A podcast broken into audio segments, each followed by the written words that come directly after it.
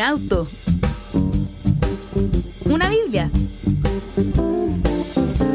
música, risas y experiencias profundamente humanas. Bienvenidas y bienvenidos al podcast Un viaje para hermenautas. Podcast con el pastor Emiro Ochoa.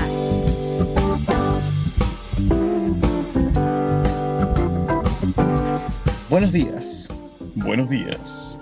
Partimos en cinco minutos, como siempre a las 9.05. Comenzamos nuestro recorrido versicular, no vesicular, versicular por el texto de Kohelet. Vamos a arrancar hoy día, les digo al tiro, ¿ah? vamos a arrancar con una con la, con la conferencia, con la pregunta que quedó pendiente el otro día de Samuel de España, que se mandó un tremendo preguntón. Eh, y vamos a comenzar hoy día con eso. Recuerden que cuando tengan preguntas, tengan alcances y si no están de acuerdo con lo que yo estoy diciendo, pueden expresarlo abiertamente, pero serán borrados. todos, todos los comentarios que no estén de acuerdo con lo que yo digo serán borrados total. Ya, vámonos porque quiero partir con la pregunta del día de hoy. Recuerden que pueden dejar sus preguntas, pueden ser preguntas personales también. Bueno, no tan personales, ahí ustedes tienen que medirse. Pero recuerden que ya somos una familia y que este curso va a tener el, libro que espero escribir, ya lo sé, va a tener varias patitas, ¿no? Eh, por supuesto, vamos a revisar algunos, algunas, la mayoría de los comentarios, dos, que voy a revisar son comentarios de la tradición judaica. Eh, de hecho, ya tengo, ya estoy siguiendo uno y hoy día o mañana me llega el otro. Esa va a ser una pata. La segunda pata van a ser sus comentarios, su propia reacción. Esto va a ser como un comentario mm, comunitario del Eclesiastés. Entonces, cuando tengan alguna, alguna buena idea, alguna, bueno, no tiene que ser buena, ¿no? Alguna idea, alguna cosa poética, lo que ustedes quieran, colóquenla en, ya sea en cualquiera de los dos salones porque eso yo después cuando lo revise voy a revisar todo esto de nuevo, eh, voy a ver con qué cositas me voy quedando, etc. Entonces, primera pata, una sección, eh, un análisis desde el judaísmo del texto. Segunda pata es el, son ustedes, los aportes suyos. Y en tercer lugar, yo voy a colocar mi propia traducción y comentarios a el texto. Ay, su, su propia traducción. es que escucho a mi señora diciendo, ay, él, su propia traducción. Ella siempre me hace bullying.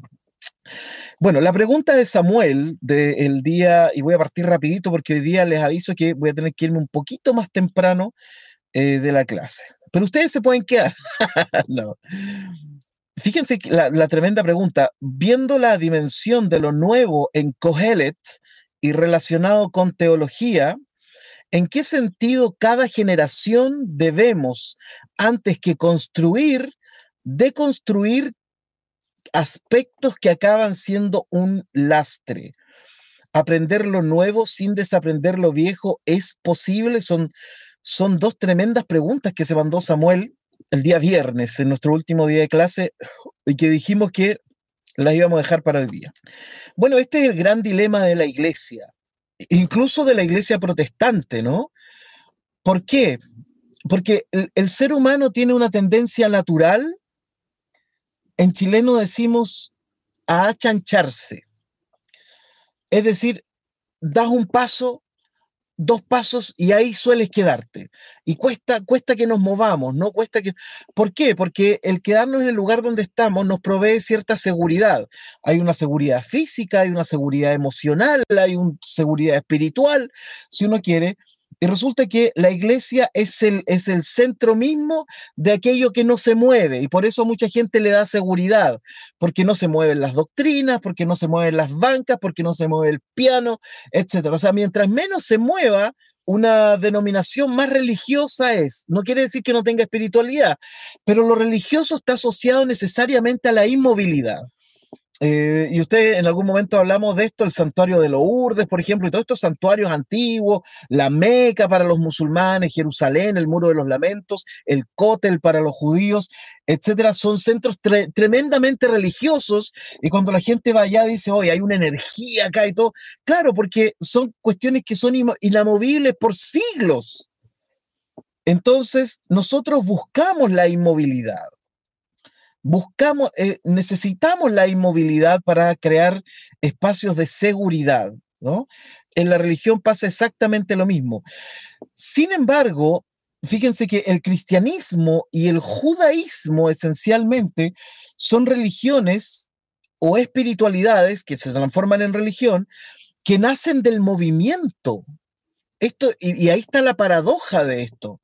Y cuando me refiero a movimiento, me refiero a movimiento físico y me refiero a movimiento espiritual.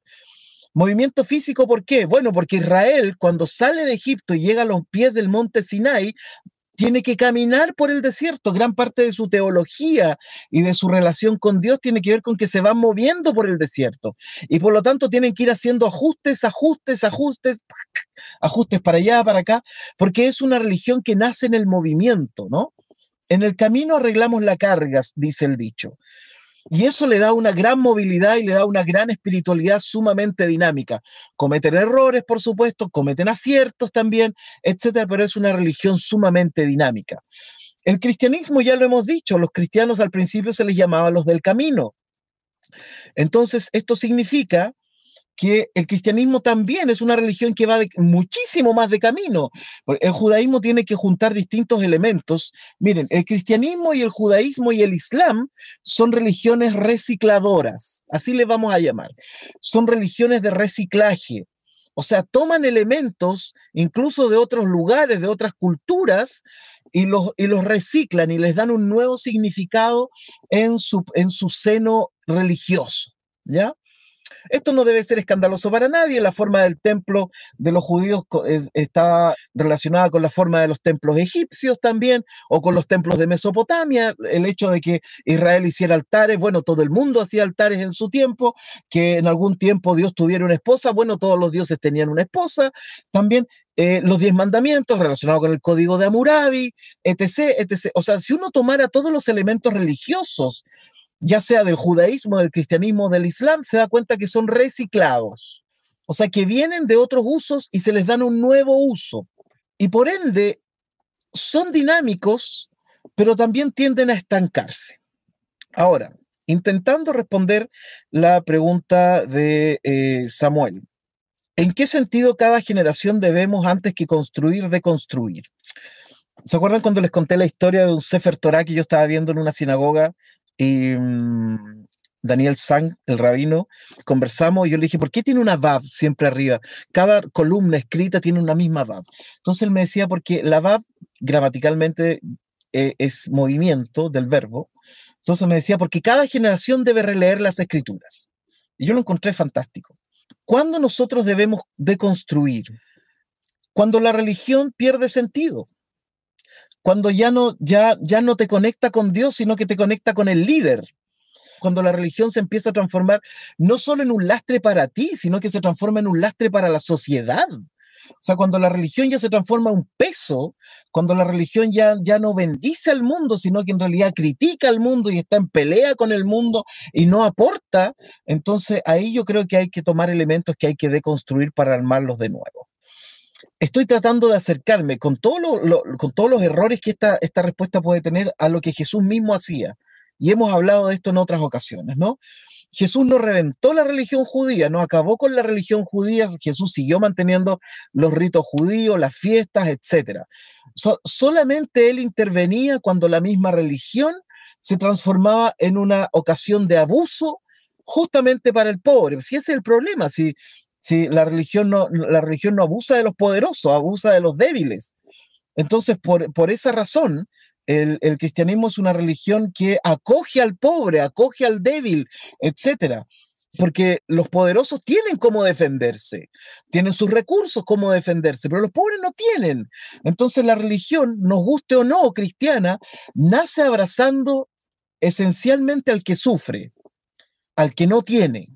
Entonces, cuando la religión se transforma en un peso, pero no solo un peso, cuando la religión finalmente se transforma en una odiosidad contra otro ser humano, entonces ahí uno tiene que decir, ya para, no, para, en serio. Y lo hemos visto en la historia de la iglesia, ¿no?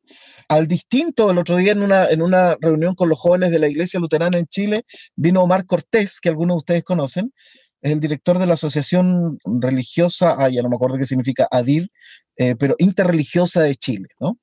Y él decía, somos expertos en expulsar al diferente, al expulsar al distinto, no nos juntamos con el, con el que es distinto. Y una y otra vez se nos repite la historia y el cristianismo no logra aprender que no nos podemos transformar. El cristianismo nace como una buena noticia. ¿Cuál es la buena noticia que el cristianismo fundamentalista evangélico está haciendo, por ejemplo, para el mundo gay? ¿Qué buena noticia le está dando? Yo les voy a decir cuál es la buena noticia. Son una abominación para Dios son pecadores simplemente por respirar, ¿no? No tienen que, si usted, si es gay, usted por consumir oxígeno ya es pecador. Ya dije, son abominación, son lo peor, eh, ese es el gran aporte que el cristianismo está haciendo. Y ojo, ¿ah? que siempre que la religión denosta a otro ser humano, lo hace con su texto sagrado en mano. No lo hace desde otro lado. Entonces, como como ocupan el texto sagrado, nosotros tenemos que ocupar el texto sagrado para liberar a aquellos otros que eh, independiente, ojo, independiente de lo que yo piense de manera personal respecto del otro, porque eso es distinto. ¿Ya? Yo puedo tener cierto pensamiento respecto del otro, pero no puedo negarme al hecho de que Jesús viene a liberar al oprimido, que curiosamente fue oprimido por su religión. ¿Ya? Jesús liberaba a los que habían sido oprimidos por su propia religión. Entonces, ¿cuándo, a la pregunta de Samuel, cuándo cada generación debe, antes que construir, deconstruir? Fácil. Cuando ya la teología empieza a apuntar con el dedo a otro. Cuando tu teología empieza a tratar mal al otro cuando tu teología denosta al otro, cuando tú, y lo haces con el texto bíblico, ¿no? Por eso cuando la gente dice, ay, no, si hay que estudiar muy bien la Biblia, yo me pregunto, ¿querrá estudiar la Biblia para reventar a otro ser humano o querrá estudiar la Biblia para ayudar a otro ser humano? ¿Cuál es el sentido de la buena nueva, ¿no? Por lo tanto, desde esa perspectiva yo creo que hay que releer la escritura. La iglesia protestante le pasó lo mismo. La iglesia protestante nace como un como una, decían los del Vaticano II, como un ayornamento, ¿no? Como un abrir las ventanas para que entre aire fresco.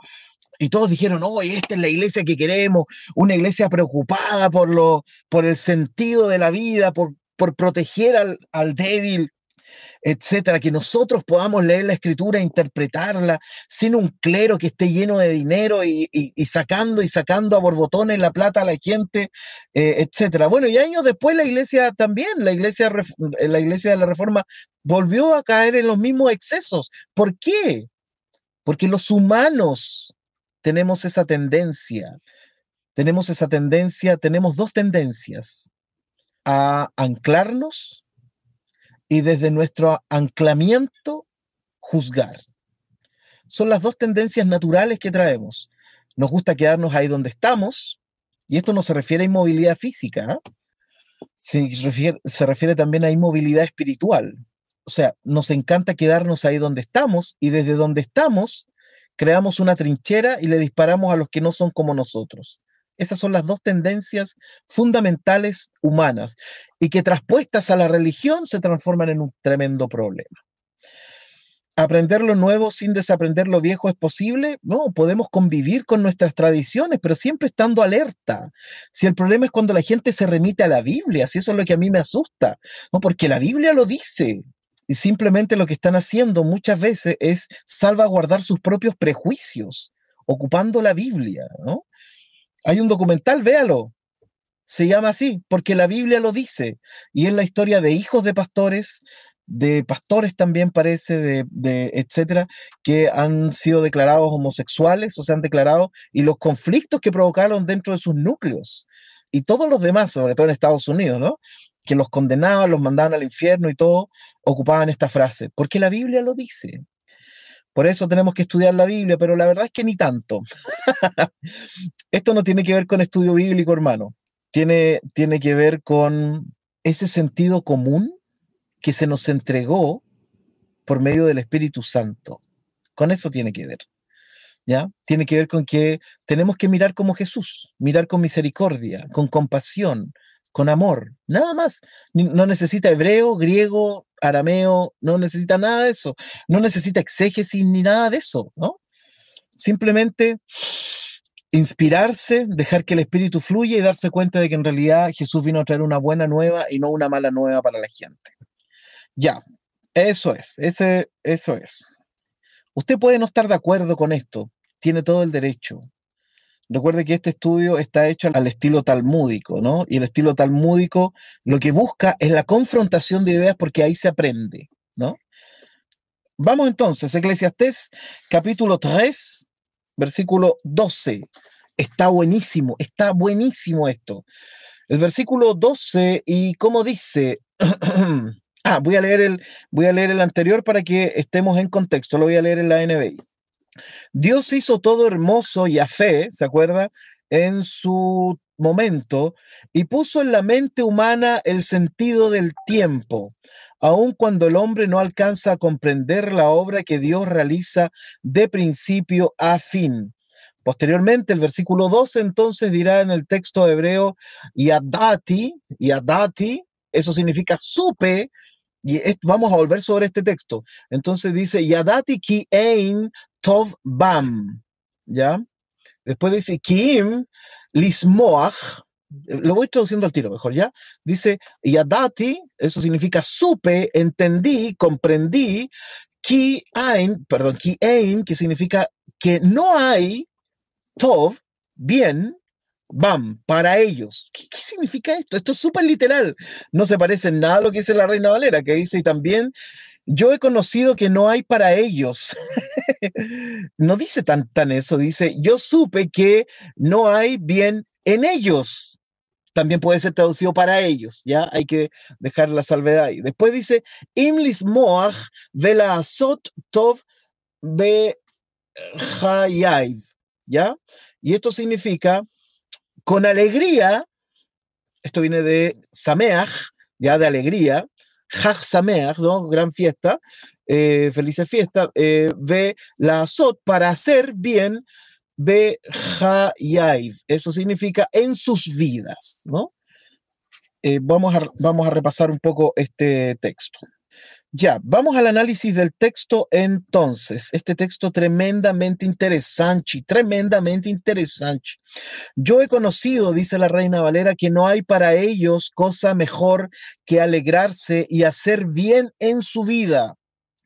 Literalmente, este texto, ustedes saben, literalmente no existe un literalmente, pero lo más literal que podría traducir es, supe que no hay bien para ellos que con alegría y hacer bien en sus vidas.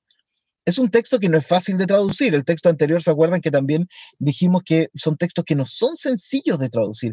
Cogelet no es un libro sencillo, mezcla sapiencia, eh, mezcla proverbio, mezcla sabiduría y además todo eso escrito de una forma muy hermosa y además ocupando muchos muchas palabras que no aparecen en el resto de la Biblia o aparecen muy poco. Entonces no tenemos mucho de dónde agarrarnos para ver cómo traducimos ciertos textos.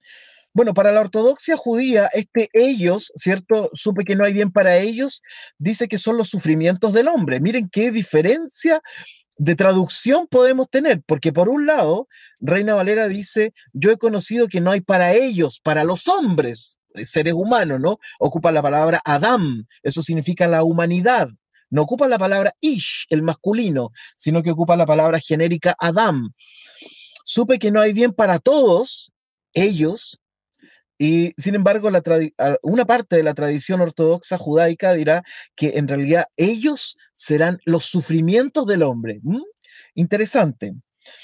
Recuerdo una discusión que tuve con un querido amigo acerca de si los cuernos venían de las nubes o venían de los vientos. Él sabrá quién es. Parece que tenía que ver con un eh, prefijo parecido a este. Eh, ahora, la traducción ortodoxa dice, supe que no hay nada mejor para cada uno de ellos, sino alegrarse y hacer el bien en su vida. Reina Valera dice hacer bien, no dice hacer el bien, cuando nosotros analizamos un texto bíblico, todo esto nos tiene que llamar la atención. Todo, no dejamos pasar nada. Yo cuando hablo con personas en la pastoral, no les dejo pasar ni una. Cualquier cosa que me digan que ellos suponen que yo sé, le digo perdón ¿Qué quieres decir con eso? Entonces, en el texto, en el texto bíblico pasa exactamente lo mismo. No dejamos pasar ni una. Por eso ni siquiera es necesario que sepa lenguas bíblicas, que tenga unas tres o cuatro versiones bíblicas bien distintas una de otra. Va a tener muchísima entretención para hacerse preguntas, ¿no? ¿Hacer el bien o hacer bien? Quizás estoy hilando muy fino y ambas cosas pueden significar lo mismo, ¿no? Ahora, lo que a mí me llama la atención es que Kohelet dice acá, porque he conocido, supe, ¿no? Vamos a traducir de la forma tradicional, ¿no? Supe que no hay mejor cosa para ellos. ¿Por qué supe y por qué no ocupa el verbo ver? ¿Por qué no dice he visto? ¿sí? Raiti, todo el rato que ha dicho Raiti, justo ahora cuando yo lo esperaba, dice supe, ¿no? Supe, ¿no? Que no hay cosa mejor para ellos. ¿Y por qué supo? ¿Alguien le contó o lo vio él mismo? ¿Y por qué no ocupa la palabra ver? ¿Y por qué nuevamente no ocupa el, pronombre personal yo, que lo venía ocupando en todo el, en todo el capítulo 2, ¿se acuerdan? Supe yo, vi yo, etcétera. Y ahora ya no está el yo, ya no está el ani. Entonces, esto es como si fuera una cosa más, más, más, más global, ¿no? Supe entonces que ¿Por qué supe y por qué no vi? ¿Acaso en los bienes del hombre uno tiene que saberlos o tiene que verlos? El bien que hace el hombre o que disfruta el hombre. A menos que esto sea una conclusión de Shlomo, ¿no? De Shlomo Ben David, que él diga, bueno, yo supe, ¿no? Quizás si era rey, quizás no tenía tanto contacto con la gente del pueblo. Quizás Shlomo no tenía contacto con la gente de Facebook y solo se juntaba con la gente de, de YouTube. Alfonso dice la Septuaginta, supe que no hay bien en ello, sino en, el alegrarse y el hacer el bien en su vida, en ello. ¿ah? ah dice eh, ello o ellos. No, ello debe ser, ¿no? Gracias, querido Alf. Claro, uno se pregunta entonces inmediatamente por qué él dice supe, ¿no? Conocí que no hay mejor cosa para ellos, ¿no? ¿Y por qué no vi? Vi que no había mejor cosa para ellos. ¿Por qué supe? Ahora, recuerden que el verbo yadá, que es saber, tiene implícita la palabra manos, dando la sensación, aprovecho de fregarme las manitos que está al lado, eh, dando la sensación de que también es un saber práctico. Puede ser, démosle la oportunidad a Shlomo de suponer que, eh, que, es, un, que es un ver práctico y que no es un saber desde las alturas, ¿no? No es un conocer desde las alturas, como muchas teologías que funcionan así, ¿no? que ven desde el paternalismo, ¿no? Hay muchísimas teologías que son paternales, en donde incluso el pastor es como el papá de la iglesia, ¿no? Y la gente entrega sus libertades personales al padre de la iglesia. Es sumamente interesante cómo algunos protestantes critican a los católicos porque le llaman al cura padre, y sin embargo, muchos de ellos tratan a sus pastores como si fuera su papá. Le piden consejo para buscar trabajo, le piden consejo para ver con quién se van a casar, le piden consejo. Es como su papá. Yo no soy el papá de nadie en mi congregación. Entonces, y yo tampoco doy consejo, ¿no? Y oye, ojo, y no es porque sea yo, sino porque yo he aprendido y estudiado que los pastores eh, no deben dar consejo, ¿no? Sobre todo en cuestiones personales. Entonces, se yo me alejo del paternalismo de esa idea, ¿no? Entonces, es muy contradictorio como, como algunos critican a los católicos de que salen de la misa y le dicen gracias, padre, y sin embargo ellos tratan a sus pastores como si fueran papás también. Y hay que decirlo, hay pastores que les encanta tener ese poder, ¿ya? Hay pastores que les encanta tener ese poder y sentirse, sentirse el padre de, de su comunidad, ¿no? El padre. He visto gente que saluda a sus pastores como diciéndoles padre. Y yo creo que ahí uno tiene que mantener la distancia. Bueno, por eso a mí me encanta el símbolo de la iglesia. La iglesia luterana tiene dos símbolos. Uno se llama la rosa de Lutero. Es una rosa que explica la, doctrina en forma de rosa. Y en segundo lugar, tenemos una palabra, una frase en latín que dice unus magister omnes fratres. Y eso significa que hay un solo maestro y los demás somos todos hermanos. Entonces, y eso me parece sumamente respetuoso, no porque sea luterano, ¿no?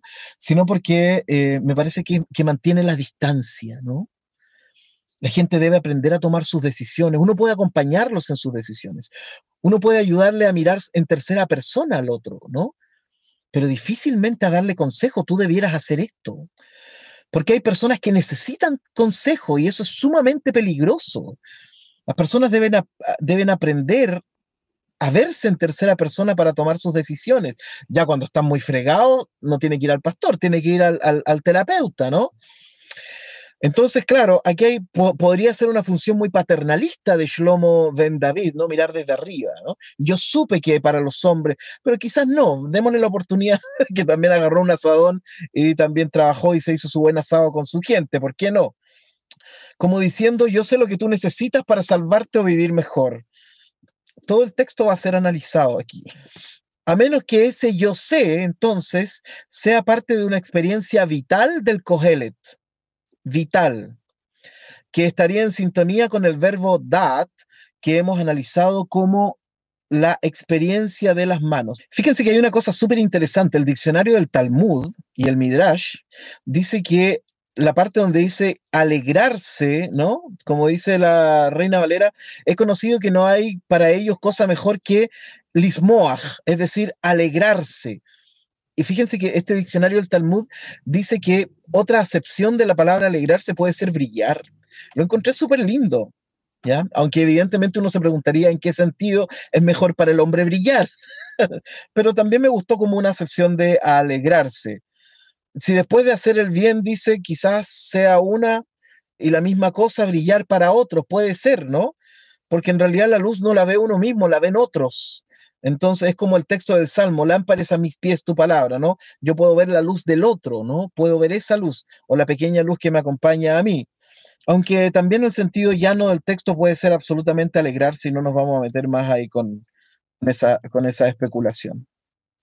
Si nosotros viéramos y tuviéramos que resumir, porque también nosotros hemos visto la vida, ¿no?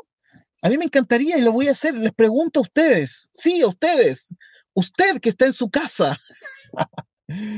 lo que yo quiero preguntarles es lo siguiente. Cada uno de ustedes ha podido ver la vida. Si yo le hiciera esa pregunta cogelética, ¿dónde, cuándo crees tú que el ser humano se alegra? Cuando está alegre. ¿Sería la misma conclusión de Cogelet? Cogelet miró y vio y dijo, mira, al parecer no hay cosa más alegre para el hombre que eh, lo dice el versículo después, ¿no? comer y beber. ¿Qué es lo que tú has visto que alegra al hombre, al ser humano, no? ¿Qué es? Porque el texto dice hacer el bien. Bueno, esa es una traducción, ¿no? Eh, o hacer lo bueno, ¿no?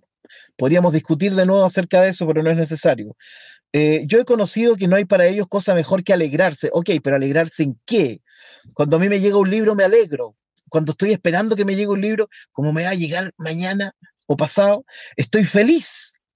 Pero esa es la misma alegría que tengo que cuando salgo con mi familia a recorrer el sur de Chile. ¿O es la misma alegría que tengo cuando me compré un celular nuevo?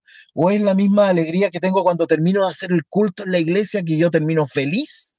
¿no? Termino como lleno de energía, un poco cansado, pero lleno de energía y que, ¿dónde tú ves la alegría del ser humano? Si tuvieras que resumirlo y, tú dijeras, mira, la alegría del ser humano yo la veo en esto, en esto. La, alegría profunda, ¿no? No el, no, no el reírse un rato, sino que la alegría profunda. ¿Dónde ustedes verían esa alegría en el ser humano? Porque todos han visto la humanidad. Ah, aquí va el texto de la NTLH que usa Yosinella. Entonces entendí que en esta vida todo lo que la persona puede hacer en buscar ser feliz y vivir lo mejor que pueda. Buena traducción. Oye, me gusta esa traducción. Es una muy buena traducción. El resto, ¿dónde ven la alegría del ser humano? Les voy a dar un minuto para que puedan responder eso. ¿Dónde ustedes ven que el ser humano alcanza la profunda, plena alegría? les dice, no hay cosa mejor para el hombre que alegrarse. ¿Alegrarse en qué? Después lo dirá, ¿cierto? Comer y beber. Del fruto de su trabajo, ¿ah? no, es, no es llegar y comer y beber de la herencia de los papás, ¿no? Del fruto de su trabajo. Quizás por eso lo dice Cogelet, porque como viene tan enrollado con esto, de a quién le voy a dejar todos mis bienes, quizás por eso colocó la nota a pie de página que dice del fruto de su trabajo. ¿Dónde está? ¿Dónde ustedes ven que el ser humano encuentra la alegría? Vamos, los quiero desafiar con eso. No me voy a ir de aquí hasta que por lo menos una persona anote eso, porque es una pregunta interesante para nosotros. Es una pregunta muy, muy interesante. Mientras tanto, voy a seguir avanzando para terminar los comentarios de este versículo. Si nosotros viéramos entonces y tuviéramos que resumir, porque también hemos visto la vida, ¿qué cosas diríamos que son el bien sencillo del ser humano? En mi caso, yo me voy a lanzar a la piscina. Diría que no hay cosa mejor para la humanidad que disfrutar en familia, hacer el bien y poseer una espiritualidad. Eso lo diría yo. A esta, a esta edad, con mis 44 años recién cumplidos, yo diría que mirando el mundo he visto que son esas tres cosas las que pueden alegrar el corazón del ser humano. Disfrutar la familia, hacer el bien y tener una espiritualidad. O sea, para mí el tener una espiritualidad es fundamental y creo que es parte incluso de lo que nosotros somos. Somos seres espirituales. No importa si hay ateos o hay agnósticos, siguen siendo seres espirituales que deben canalizar esta búsqueda o estas, estas percepciones profundas del alma también y encaminarlas hacia alguna parte. Para mí son esas tres cosas, ¿no? Si yo tuviera que resumir el alegrarse de Kohelet, yo diría eso, disfrutar en familia, hacer el bien y tener una espiritualidad. ¿Cuáles son las suyas? Vamos a ver.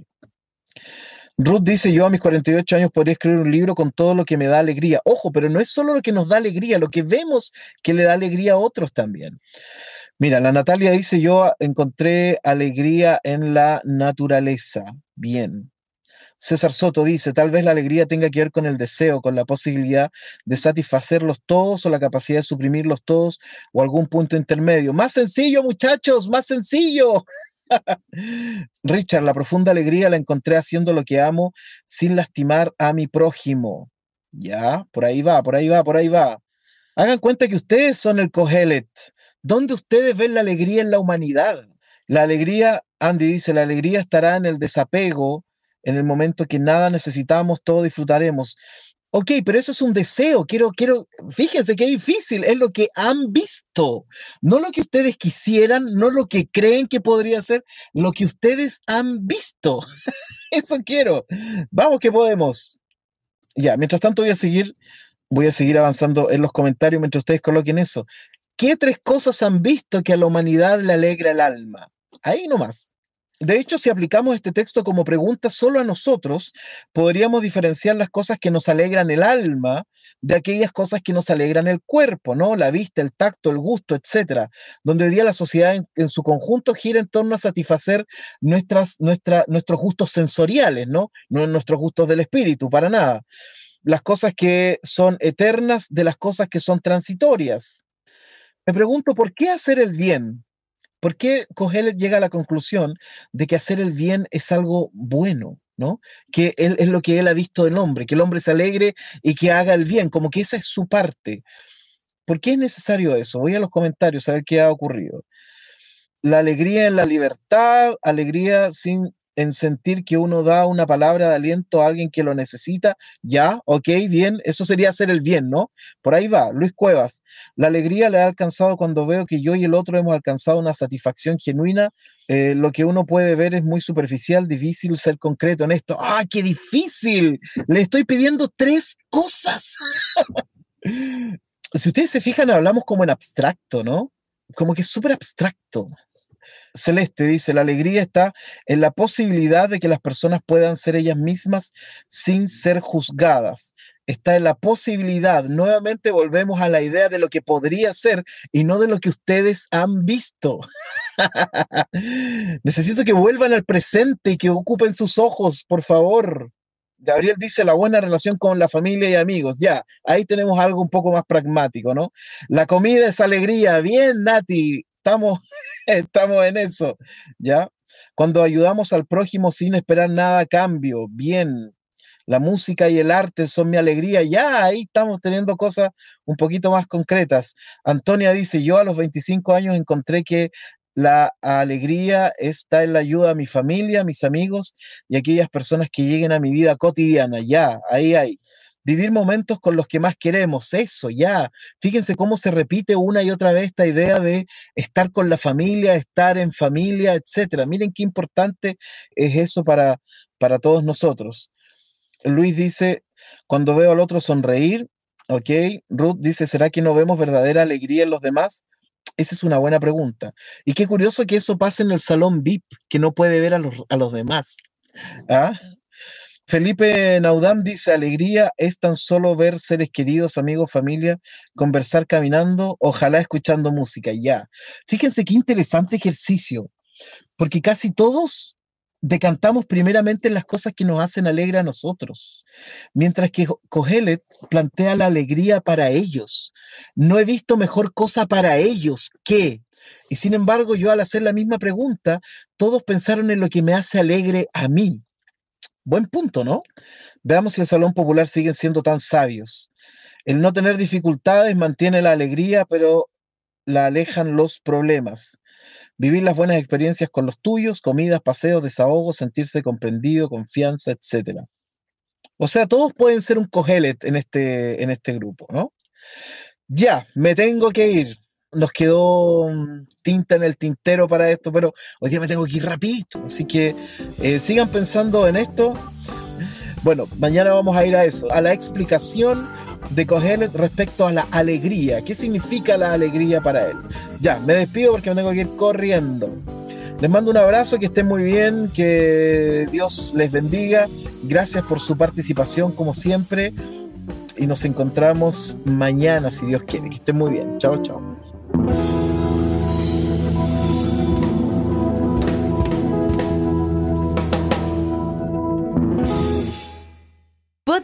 Con el pastor Emiro Ochoa. Otras informaciones en www.nuag.org.